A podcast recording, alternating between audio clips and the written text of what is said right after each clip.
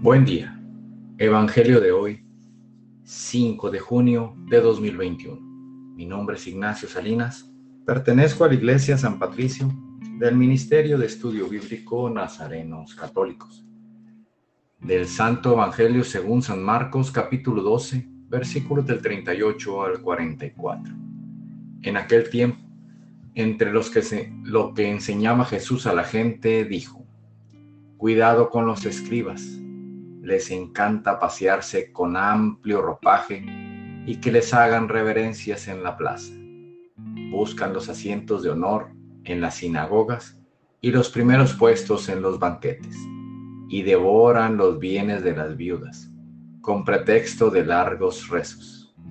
Estos recibirán una sentencia más rigurosa.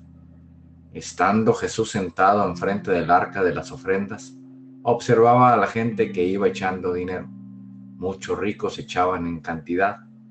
Se acercó una viuda pobre y echó dos reales. Llamando a los discípulos les dijo, os aseguro que esa pobre viuda ha echado en el arca de las ofrendas más que nadie, porque los demás han echado de lo que les sobra, pero esta que pasa necesidad ha echado todo lo que tenía para vivir. Esta es palabra de Dios. Gloria a ti, Señor Jesús. Reflexionemos. Este Evangelio nos dice, no des sobras. A nadie le gusta que le den sobras. Es por eso que a Dios y a nuestro hermano debemos darle las cosas con todo. No demos las cosas porque se nos acomodan no queremos solo salir en la foto o quedar bien con la sociedad. Con el que tienes que quedar bien es con Dios, contigo mismo y con tu hermano, para saber si en lo que hiciste lo diste todo. Queridos hermanos, tú y yo, ¿cómo estamos con el dar?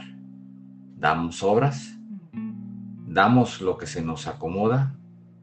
O lo que es peor, hablamos mucho y no damos nada. No demos obras. El propósito de hoy, que tu próxima ayuda o donación, que no sea lo que te sobra.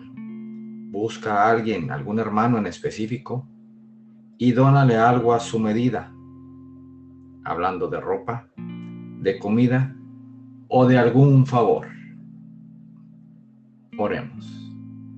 Nada te turbe, nada te espante. Todo se pasa. Dios no se muda, la paciencia todo lo alcanza.